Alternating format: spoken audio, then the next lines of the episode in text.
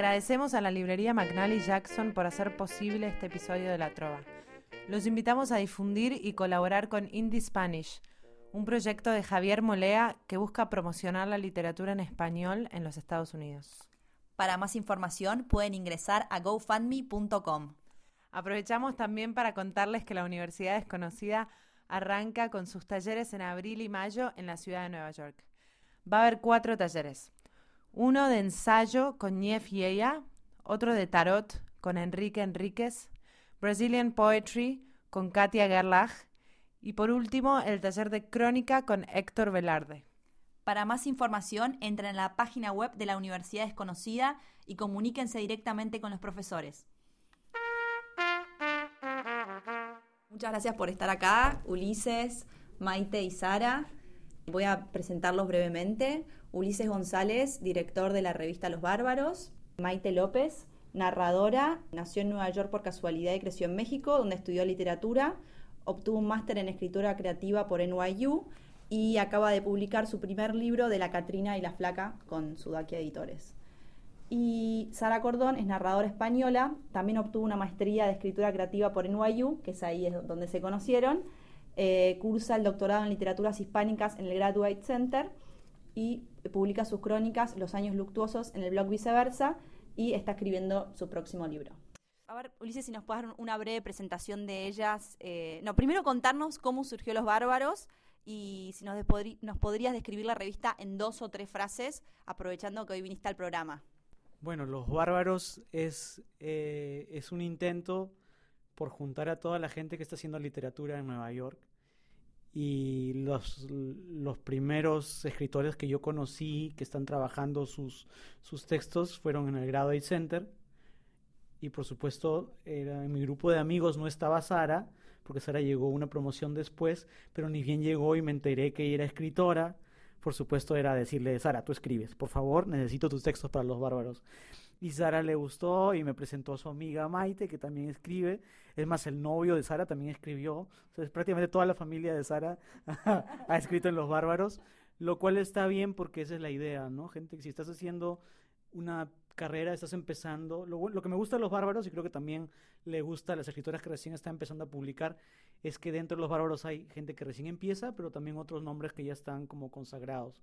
Entonces no es simplemente publicar con un grupo de, chicos o chicas que, que nadie los conoce, pero de repente sale tu nombre publicado al lado de Antonio Muñoz Molina o de Martín Caparrós o de Juan Villoro, eso como que creo que ayuda de cierta manera a la carrera de, la, de los propios escritores, ¿no? que muchos de ellos han llevado cursos de escritura, de maestría de escritura creativa, porque su objetivo al final es ser escritores, narradores, poetas, fuera de que se ganen la vida de otras maneras, ¿no? como Maite o como Sara. Pero el objetivo es servirles, ayudar a esta gente que escribe a hacer una especie de comunidad de, de gente dedicada a la literatura. Está Juana acá en producción eh, y Juana también se preguntaba que me, parecía muy interesante, se preguntaba cómo es el proceso de selección de los textos que se publican en Los Bárbaros y qué estás buscando a la hora del el momento que seleccionás los textos que publicás, qué es lo que buscas, por, por qué uno sí y otro no. Bueno, el proceso es muy simple, si me gusta el texto va y si no me gusta no va. La, sí, la, la ventaja es que, como te digo, como el círculo en el cual estoy estudiando ahora con gente que se dedica a la escritura, los textos que yo recibo generalmente ya vienen muy editados, muy trabajados. Entonces, la gente que está trabajando sus textos y que yo los llamo son porque sé que viven en Nueva York y que pueden escribir algo interesante sobre la ciudad. Entonces, en verdad es lo que une casi todos los textos. ¿Y un podrías hacernos un balance de, del trabajo que, vienen haciendo con los bárbaros? Pues ya van seis números publicados. El, número siete, que es un número dedicado específicamente a la literatura fantástica, ya está en proceso de, de votarlo, ya está listo. Están los textos de escritores bastante conocidos como eh, Yuri Herrera, Edmundo Pasoldán, Alberto Chimal, eh, Alexis Iparraguirre es el encargado, yo a él le dije por favor que se encargue, que si le, interesaría hacer un número de literatura fantástica, que es lo que a él le interesa muchísimo, entonces él se encargó de este número. Mi pregunta iba más a, más soñadora, digamos, ¿cómo ves, cómo te gustaría que recuerden la revista de 100 años en adelante y miren para atrás? ¿Cómo te gustaría que la recuerden? ¿Qué, qué es Los Bárbaros? ¿Qué, ¿Para dónde, ¿Para dónde va? ¿Para dónde camina la revista? Bueno, que la recuerden como Sur, ¿no? La mejor revista que se publicó en Nueva York con los escritores que en ese momento vivían en Nueva York. Porque yo sospecho que de acá a unos años muchos de los escritores que han publicado, que estuvieron en Nueva York, se irán a sus países o viajarán a otro estado. Entonces que quede como un testimonio de una época fructífera de creación literaria.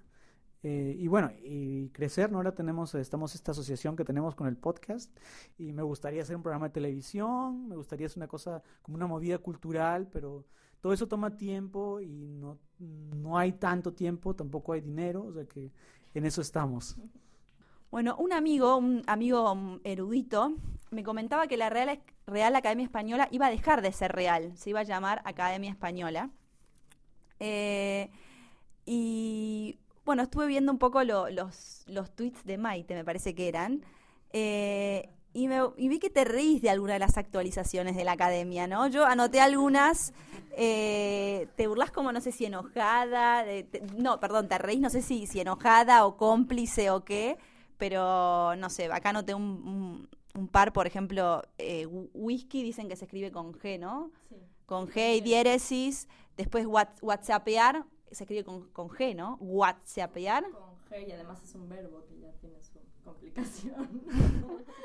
Contame cómo es tu relación con la actualización de la RAE y, bueno, y para la respuesta también de una española, es interesante. Bueno, yo me, efectivamente me río mucho, eh, sobre todo en Twitter, de, de, la RAE y de sus ocurrencias, que sí, me, me, dan risa y me, me enfurecen a veces eh, pensar como en este quizá puritanismo eh, del lenguaje exacerbado caen en unos extremos que me parecen excesivos como eh, los anglicismos sobre todo, pero hay unos... Eh, cederrón, la palabra cederrón existe en la Real Academia, se escribe así como suena, cederrón, ¿no? Con acento ahí en el final. este o la forma de escribir algunas cosas, eh, el plural de bol es boles, por ejemplo, pásame los boles, no sé, hay muchísimas, a mí me da... Bol, sí, no sé, no sé cómo, pues sí, decirlo en inglés, este, no sé, me, divierte, eh, al mismo tiempo sigo eh, las reglas, todo esto sale un poco porque tratando de siempre soy, yo, yo misma soy eh, una purista del lenguaje y trato de escribirlo correcto, entonces siempre busco la palabra correcta en, en la Real Academia y me encuentro con cada cosa eh, terrible que, bueno, pues me río, ¿no? Pero al final lo escribo bien, no sé. no sé tú qué piensas, Sara. Bueno, yo pienso que, que la verdad es que es complicado porque en realidad yo también soy bastante purista del lenguaje, eh, no, no porque lo quiera hacer, sino casi por formación. Al final uno entra en, en la universidad, en, yo estudié periodismo, te acaban metiendo una serie de, de normas y al final el problema de la normativización es que pues sí, uno eh, acaba restringiendo la lengua a unas cosas a veces muy ridículas, ¿no? Que es lo que siempre hay políticas detrás de, toda normativización y, en, el caso de la RAE es muy divertido, como dice Maite, que se intenten modernizar a través de, estos términos, ¿no? Como de hispanizar eh, términos eh, anglosajones o que intenten poner palabras así muy modernas que en realidad eh, no se están usando tanto o que cuando ya se aprueban ya han pasado de moda. En fin, eh, bueno, pues sí, o sea, yo entiendo que de alguna forma poner normas al lenguaje es, es, útil en algunos casos, pero, pero sí, también a veces resulta un poco estúpido. Yo me acuerdo justamente, hace poco estoy leyendo ahora Borges y él escribió Salmos con, con PS, Salmos, y puso un, asterisco y abajo puso eh, no pienso ponerme de rodillas eh, ante no, ni volverme esclavo, esclavo de la forma defectuosa de, la forma defectuosa que tienen los españoles de hablar, como no, bueno, no era tan agresivo, lo estoy diciendo mal, pero era como que decía que los españoles tenían un problema en la fonética y por eso todo Latinoamérica, para decir ciertas palabras, entonces todo Latinoamérica tenía que ser esclavo de lo que diga la RAE, porque ellos no podían pronunciar ciertas palabras, ciertos anglicismos. Eso me parece totalmente real. Y luego además, sí, pues existe esta cosa terrible de que eh, a pesar de que se, se, supone que se están haciendo eh, políticas de eh, que la Real Academia de la Lengua Española, eso pues deje de ser real y tenga este, esta connotación pues tan terriblemente casi colonizadora, ¿no? Podría decirse. se supone que ahora se están haciendo asociaciones con, las distintas academias de la lengua de los diferentes países, pero sí es verdad que, existe una realidad y es que durante muchos años eh, se ha intentado imponer eh, el español desde España y bueno, pues existen eh, políticas detrás al respecto. pues, por ejemplo, yo trabajé en el Instituto Cervantes y el Instituto Cervantes se supone que promueve la cultura hispana en general, pero sí es verdad que pues, la, sede central está en Madrid, o sea, es un organismo que, que depende del Ministerio de Exteriores de España. Es decir, eh, creo que existe todavía algo eh, con, un pozo, pues podría decirse imperialista o no sé qué, eh, al, fomentar que todas estas políticas del, español se, ejerzan desde, desde España. Y bueno, pues es una cosa que también ha pasado mucho con las editoriales, o sea, los, los grandes grupos editoriales tradicionalmente han estado en, España y, el negocio era vender a, Latinoamérica. Y era una cosa un poco ridícula que, bueno, pues que, gente de, países como Argentina, eh, con, la tradición cultural que tiene Argentina, tuviera que estar pagando a editoriales españolas para leer a sus propios autores. En fin. Eh... ¿Cómo es que te vengan las reglas desde España como mexicana? Porque ¿quién, quién, quién, habla el, el, el, español real? ¿El mexicano o el español? ¿Cuál?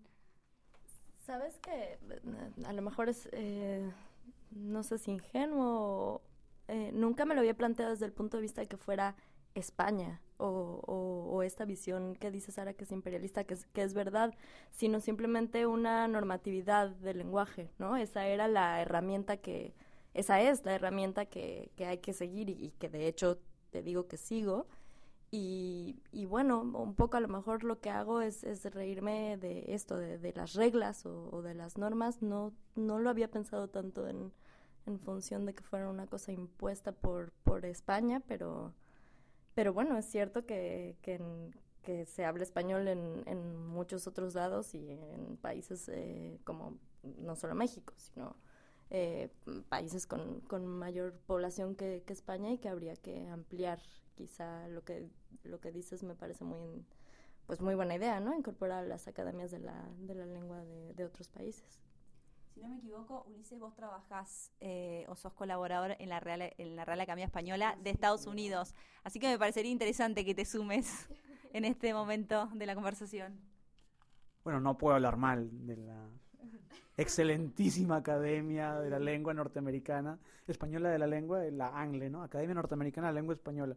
Pero sí es cierto eh, que hay un interés de España, sobre todo en el mercado de Estados Unidos, por tener una presencia muy fuerte. Y dado que la presencia no puede ser económica uh, uh, ni cultural, encontraron que una manera de, de beneficiarse de la economía norteamericana era metiendo el español como eh, con programas educativos, aprendiendo español, eh, diciéndoles a los pobres chicos que vienen de República Dominicana, Nicaragua, que su español es malo y que tienen que aprender el español correcto. Pero todo eso está cambiando. Eh, con el, hay un profesor en el departamento del Graduate Center que se llama José del Valle, que tiene análisis muy interesantes del papel de las corporaciones españolas que financian al Instituto Cervantes, porque les interesa, de cierta manera, ven que gracias al Cervantes ellos podrían tener una presencia eh, en cuanto a en la economía norteamericana. Y esto influye de cierta manera lo que nosotros enseñamos cuando vamos a enseñar en CUNY, eh, los pobres alumnitos, como te digo, pero es que yo, yo estoy muy peleado con eso, porque, pero una cuestión práctica, yo les enseñaba el español supuestamente correcto y me enteraba un año después que la Real Academia Española había incorporado las palabras que yo le decía en clase que estaban mal, las había incorporado como, como palabras del español de Norteamérica, ¿no? Entonces yo he decidido simplemente ya no enseño eso, lo quito del currículo, pues, que escriban lo que quieran, incluso las tildes, a veces se me antoja simplemente sacarlas del porque, bueno, pobres niños, ¿no? Si han venido acá, una de las ventajas que tienen en comparación con la educación que yo recibí en Perú es que nadie les exige que le pongan la tilde a la aguda o que le pongan la tilde al esdrújula y todas esas reglas estúpidas de los hiatos que García Márquez ya habló contra eso hace mucho tiempo y contra las mayúsculas, ¿no? Eh, entonces yo como que paso un poco de eso y creo que es, de cierta manera lo que has dicho, que la Real Academia se está sacando el, el, nombre real es porque se están dando cuenta que o cambian o mueren. Eh, porque la gente que viene acá y te das cuenta como el inglés, todo el mundo se entiende en inglés y no hay una academia que regule nada, entonces ¿por qué tenemos que escuchar a cuatro tipos que todos son mayores de 80 años que deciden qué está bien y qué está mal? Y sobre todo cuando toman decisiones, como Maite dice, es para reírse, ¿no? Porque deciden que esta palabra está bien, pero se debe escribir de esta manera. O sea, ¿por qué? Escríbela como te dé la gana. Eh, eh, por lo menos es mi posición, por supuesto, como colaborador de la Academia Norteamericana de la Lengua Española. Eh, eso es lo que yo pienso, es una opinión muy personal.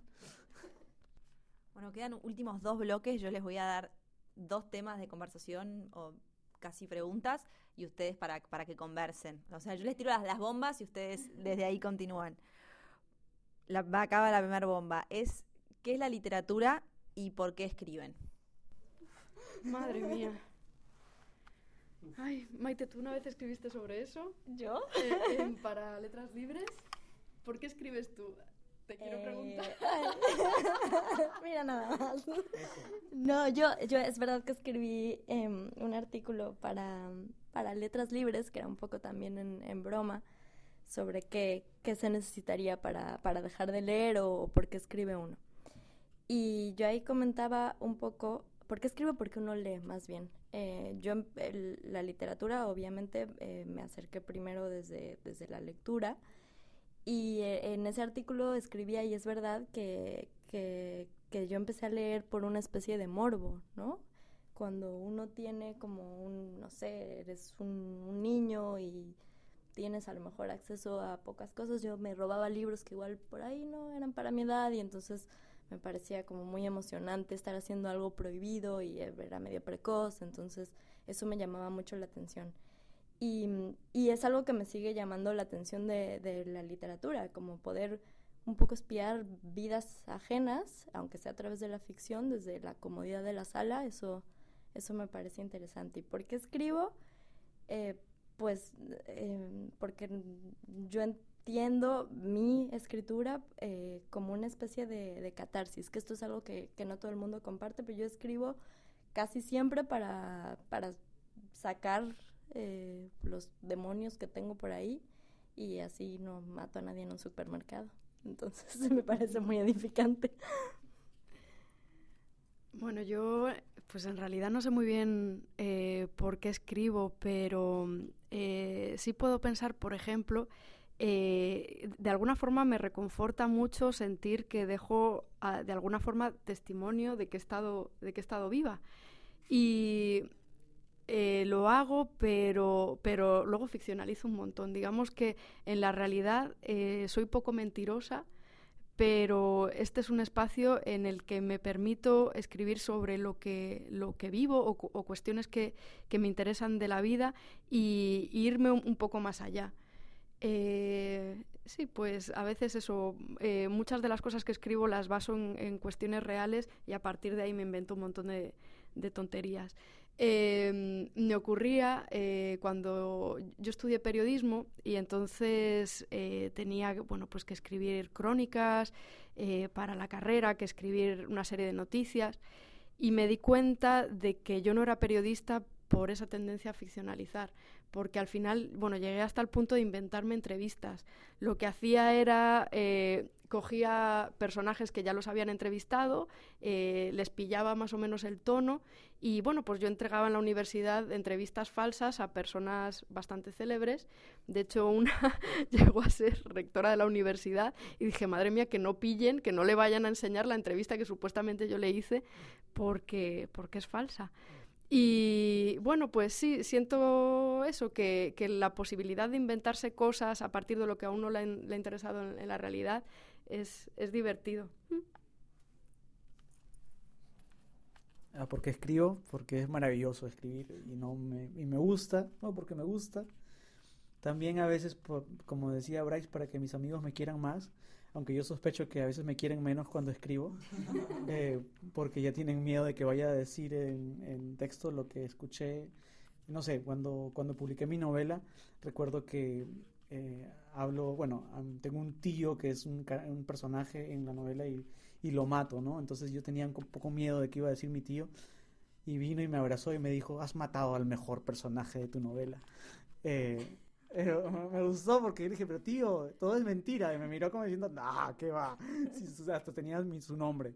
Eh, pero es, es, es, una es maravilloso crear un universo paralelo donde sucede lo que tú quieres, donde tienes más cualidades de las que tienes en verdad, tienes más sexo del que tienes en verdad, eh, la pasas mejor y te diviertes más de lo que te diviertes de verdad. Entonces es, es y me encanta lo de, lo de mezclar ficción con realidad. Recién lo estoy aprendiendo en las crónicas que escribo para esta revista española.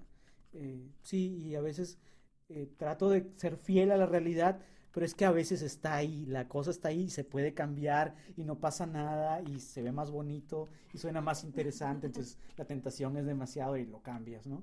y se ve más interesante y también cuando te preguntan, pues sí, pero todo lo inventé, no es verdad, aunque hay algo de verdad siempre en todo lo que yo escribo, por lo menos.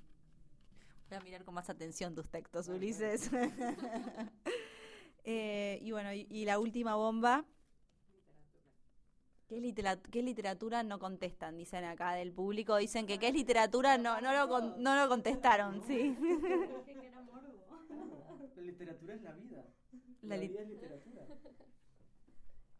Sí, la vida es literatura, lo que tenemos, lo que nos imaginamos que es nuestra vida, es lo que, alguien, lo que alguien nos ha contado. Uno viene a Nueva York y se pasea y de repente piensa que está paseando, se siente bien de pasearse por la Quinta Avenida y dice, pero qué diablo, es una calle cualquiera, pero la Quinta Avenida es todo lo que hemos leído sobre la Quinta Avenida y el New York Public Library, todo lo que hemos leído sobre el New York Public Library.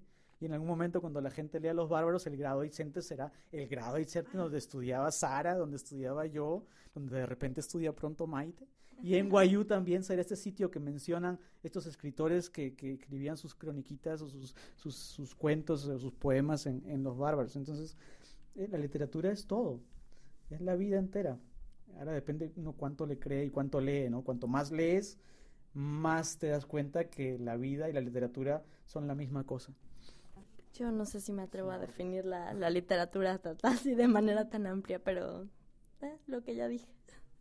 Sí, bueno, yo creo que eh, sí, que, hay literatura más allá de, donde uno piensa, ¿no? Porque, como dice Ulises, ¿no?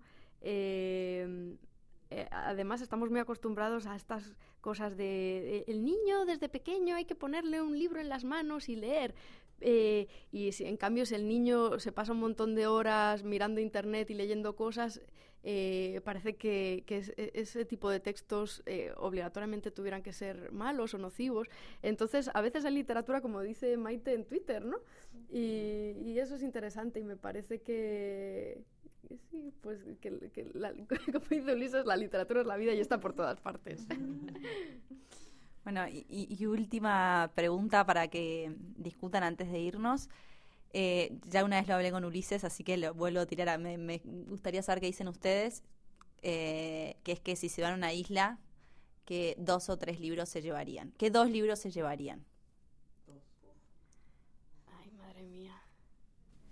Eh, mira, yo me llevaría un, un, libro que me parece muy, muy divertido de Mercedes Cebrián, que se llama El malestar al alcance de todos. Mercedes Cebrián es una escritora española eh, joven que de hecho ha estado, bueno, ha publicado en Los Bárbaros, ha estado viviendo, haciendo un doctorado también aquí en Estados Unidos y eso me parece un, un, libro muy divertido eh, que, que, habla de, de bueno, pues de, cómo el malestar está al alcance de todos de alguna forma. Eh, combina relatos y combina poesía y, eso me parece, me veo muy reflejada en, los textos de Mercedes. Eh, segundo libro me llevaría eh, La conciencia de Zeno, que es eh, un libro de Italo Svevo, que es un, autor italiano que me gusta mucho. De hecho, escribí una tesis sobre, sobre Svevo hace ya unos años. Y pues sí, me parece un, libro muy diver de, de un personaje que continuamente está intentando dejar de fumar y que está intentando eh, hacer de su vida algo provechoso, pero fracasa eternamente hasta que, que estalla una guerra mundial. ¿Tú qué dices, Maite? No, quería aclarar que es una isla desierta.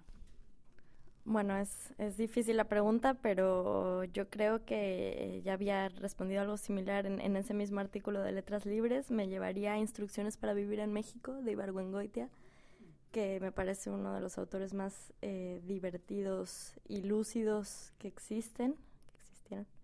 Em, y el segundo, creo que La vida breve de Onetti, porque le tengo muchísimo cariño.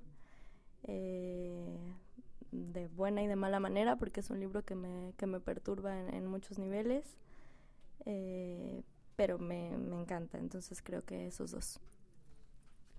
Uy, yo iba a sonar bien clásico, pero es que a mí me, yo me llevaría las obras completas de Shakespeare, puede ser que no me aburriría, y de repente La Catrina y la Flaca. Está muy bueno, tienen que comprarlo, además va a estar pronto online. Y este, no, me llevaría El Quijote, tal vez. Y no sé si algún libro. A mí me encanta Bryce Echenique, pero es que he leído tantas veces La vida exagerada de Martín Romaña que no sé si, no lo he leído hace tiempo, pero tendría que revisarlo. Pero de hecho que Shakespeare, las obras completas es como truco, porque son como, son muchísimas y no te puedes aburrir. Y el Quijote también son varias historias mezcladas y, y es fascinante. Pero bueno, eso. Bueno, Sara, Maite, Ulises, muchísimas gracias por estar acá. Acá en producción somos Teodelina y Juana. Eh, bueno, muchas gracias por venir. Gracias. gracias. gracias.